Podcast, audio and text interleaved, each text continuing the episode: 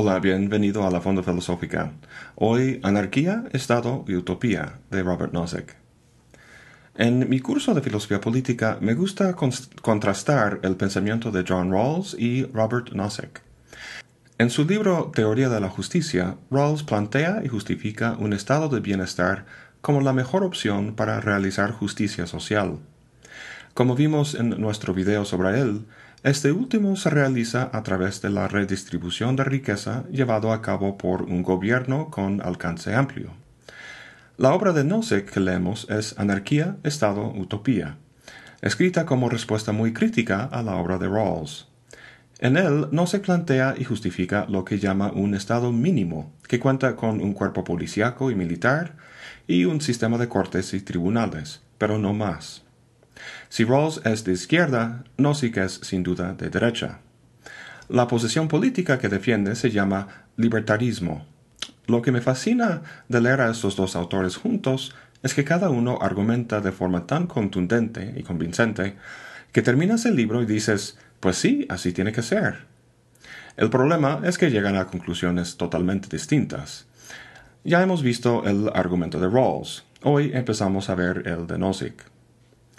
Bueno, he dicho que Nozick defiende el libertarismo, por lo que uno pensaría que partiría de la libertad como valor fundamental. La libertad individual es sin duda importante en su pensamiento, pero más básico aún sería la noción de derecho a la propiedad. Cuando pensamos en propiedad, pensamos en coches, casas y iPhones, pero Nozick incluye a las personas también. Soy dueño de muchas cosas en el mundo, incluyendo a mí mismo. Lo que Nozick mostrará, entre otras cosas, es cómo el derecho a la propiedad se forma y afirmará que toda disputa en la esfera política puede reducirse a una aplicación de este principio. En eso consiste la fuerza de su propuesta, pero para llegar ahí tiene que distinguir su posición de otras en el espectro político y demostrar que esas alternativas son insuficientes o inaceptables. Las principales alternativas son aludidas en el título de su libro. Por un lado, la anarquía, y por el otro, lo que no se considera como la utopía de Rawls. Estos dos polos caracterizan la tensión que anima una buena parte de las teorías políticas, la tensión entre el individuo y el colectivo. Viviendo solo, el hombre es totalmente libre, pero al formar parte de una sociedad, tiene que sacrificar cierta porción de su libertad para que funcione la vida en común. Diferentes sistemas políticos exigen diferentes niveles de sacrificio. Volviendo a nuestras alternativas, en el esquema anarquista el individuo conserva toda su libertad. Como puedes imaginar, la posición de Nozick será mucho más cerca a este polo que el de Rawls, ya que el argumento del anarquista se parece mucho al valor fundamental de Nozick de ser dueño de uno mismo. Dice el anarquista, tengo el derecho de gobernarme a mí mismo, por lo cual todo gobierno ajeno es una tiranía. Antes de seguir, quiero dejar algo claro. Vamos a hablar mucho de derechos y hay que entender bien qué significa ese término. Imagínate un hombre que diga, yo tengo derecho a la vida, Luego llega un tipo bruto y lo aplasta. Pues de qué valió su derecho. En inglés hay un dicho que dice Might makes right. La fuerza hace el derecho. Esta es la ley de la jungla. Quien más fuerza tenga será el rey. Aun cuando se puede violar, violar el derecho de otro con fuerza, no se puede hacer con legitimidad.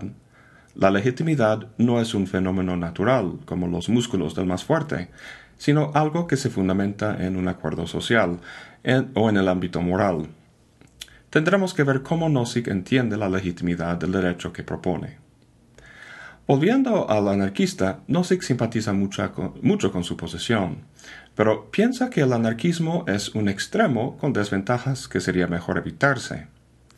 Veremos esas desventajas más adelante. Con respecto al otro extremo, el estado de bienestar de Rawls, la desventaja principal ya debe estar clara. Es que semejante Estado, a través de un sistema de impuestos, redistribuye la riqueza o propiedad para llevar a cabo programas en beneficio de algunos o de todos. La vasta mayoría de los estados en el mundo, si no todos, son en algún grado estados de bienestar en este sentido. Muchos se benefician de este sistema de servicios basado en la redistribución de la riqueza. Entonces, ¿por qué lo considera Nozick una desventaja? Quizá tú estés de acuerdo con este arreglo, pero habrá los que no. Si son obligados a sacrificar parte de su propiedad en beneficio de otros, entonces el Estado viola su derecho de decidir qué hacer con los bienes que ha procurado. Como había comentado, esta cuestión de propiedad concierne no solo a cosas físicas en el mundo, sino a uno mismo también. Margaret Thatcher, primer ministro de Gran Bretaña en los años 80, dijo una vez no existe tal cosa como la sociedad, sino solo hombres y mujeres individuales y familias. No sí que estaría muy de acuerdo. Ontológicamente hablando, solo hay individuos que tienen existencias separadas. No es que la sociedad no exista, sino que no existe como algo individual con su propia voluntad. Solo individuos tienen voluntad y por tanto el derecho de decidir qué hacer con su vida. A partir de esto, Nozick deriva un axioma moral muy importante. Es malo sacrificar una persona por el bien de otro.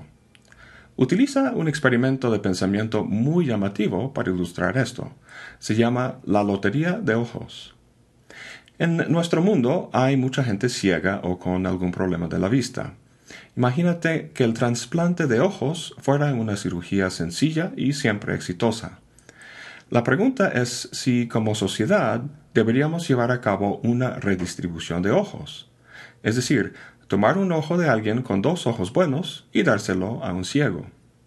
Es posible que habría algunos voluntarios, pero si no hubiera suficientes, ¿deberíamos instituir una lotería nacional y obligar a los que pierden a donar un ojo? Imagínate, nadie apoyaría tal cosa. Cada quien debería tener el derecho de decidir si quiere donar o no, porque cada quien es dueño de su cuerpo, de sus ojos y también de las demás cosas que le pertenecen, incluyendo su trabajo y dinero. En ese sentido, un sistema de redistribución de ojos no se distingue a un sistema de redistribución de riqueza, porque en los dos casos una persona es sacrificada por el bien de otro. Como dije al principio, aunque su posición se llame libertarismo, el valor fundamental en su teoría es la propiedad. Nadie, ni un individuo ni el Estado, puede hacer uso de tu propiedad sin tu consentimiento. John Rawls caracterizó su, teoría de la justicia en términos de la equidad. Nozick lo hace en términos de lo que en inglés se llama entitlement, que es como derecho a. Si de propiedad se trata, lo que determina si una situación es justa no es si alguien necesita algo o si merece algo, sino si tiene derecho a ese algo. Por ejemplo, un hombre rico que hereda una gran fortuna ciertamente no necesita ese dinero y ni lo merece necesariamente. Sin embargo, decimos que tiene derecho a ella. Las preguntas que hace Nozick no emplean términos moralmente cargados, como necesidad o mérito, sino términos casi legalistas. ¿Cómo obtuvo ese señor X propiedad? ¿Lo adquirió de forma que le, que le da derecho a ella? En un video posterior hablaremos con detalle de cómo la gente puede adquirir derechos a la propiedad. De momento, quiero analizar el tipo de Estado que plantea, lo que llama el Estado mínimo. Como veremos, irá en función precisamente de este derecho a la propiedad. Lo introduce volviendo a la posesión anarquista. Ahí el anarquista puede tener todo el derecho a la propiedad que quiera, pero si alguien viola ese derecho y la roba, ¿qué puede hacer? Podría tratar de defenderse, pero en su defecto, ¿podría llamar a la policía o demandarlo? No, en una sociedad anarquista esas cosas no existen. Es por eso que Nozick no es anarquista.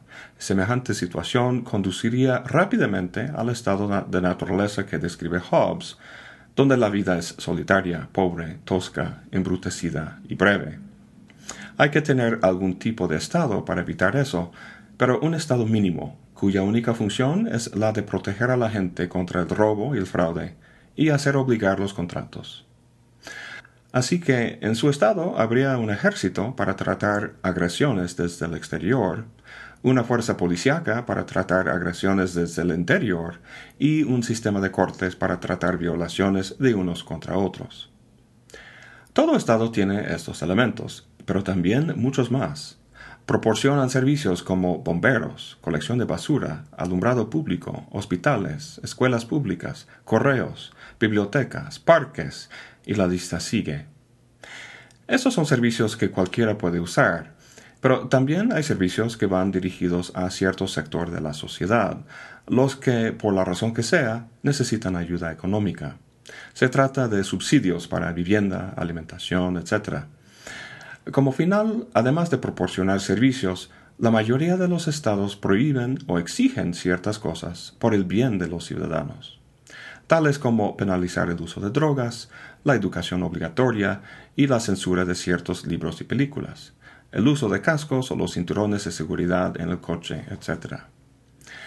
Ahora, todo esto que acabo de comentar, desde los diversos servicios, el apoyo económico y las prohibiciones y reglas, va mucho más allá del estado mínimo de Nozick. Constituyen, de hecho, nuestros estados de bienestar actuales. Pero para que haya tales servicios, tiene que haber un sistema de impuestos, una redistribución obligatoria de los bienes de la gente para financiarlo. Eso y el paternalismo de prohibir ciertas cosas para nuestro propio bien viola el derecho de uno de determinar su propia vida. El ejemplo que vimos hace poco de la, Lotería de los Ojos parece bastante llamativo y difícil de refutar. ¿Con qué derecho podemos exigir a uno contribuir al bien de otro? La respuesta clásica es el acuerdo que se toma en el contrato social, pero veremos más adelante la crítica que hace Nozick a eso. De momento, suponiendo que un estado mínimo estilo Nozick se hiciera realidad, ¿cómo se vería? ¿No sería un tanto desolado? ¿Sin bomberos se incendiarían las casas? ¿Morirían de hambre los pobres? ¿Saldría agua de la llave si no hay servicio municipal? Claro que existirían todos esos servicios, es solo que no serían municipales, sino privados. En vez de pagar impuestos, uno contrataría los servicios que le interesen. ¿Y los pobres? Pues tampoco habría ayuda por parte del Estado, sino por individuos, como este hombre. Su fundación ha dado miles de millones para combatir enfermedades por todo el mundo. Si Bill Gates o cualquiera dona su dinero o tiempo voluntariamente, Nozick no tiene ningún problema. Solo que no deberían ser forzados a hacerlo. Al respecto, Nozick distingue entre lo que es moralmente correcto y lo que es correcto hacer obligar por ley. Por ejemplo, una viejita cargando bolsas del mercado se tropieza y cae en la calle. Sería moralmente reprensible que no pasaras a ayudarla, pero no debería ser obligatorio. No debe de haber alguna ley que diga que hay que ayudar a todas las viejitas que caen en la calle. Es bueno ser benévolo, es maravilloso que alguien done su tiempo y dinero, pero la redistribución de la riqueza mediante un sistema de impuestos hace que sea ilegal no ayudar a otros, y eso no lo acepta Nozick. Bueno, hasta ahora en el análisis hemos visto cómo el estado de Nozick se distingue del anarquismo y del estado de bienestar, y también que basa su concepción del Estado y de la justicia en términos del derecho a la propiedad. En el próximo video veremos con más detalle de qué se trata este derecho y cómo, sin recurrir al famoso contrato social, Nozick explica la formación del Estado mínimo que propone. Eso es todo para hoy. Gracias por acompañarme. Hasta la próxima y buen provecho.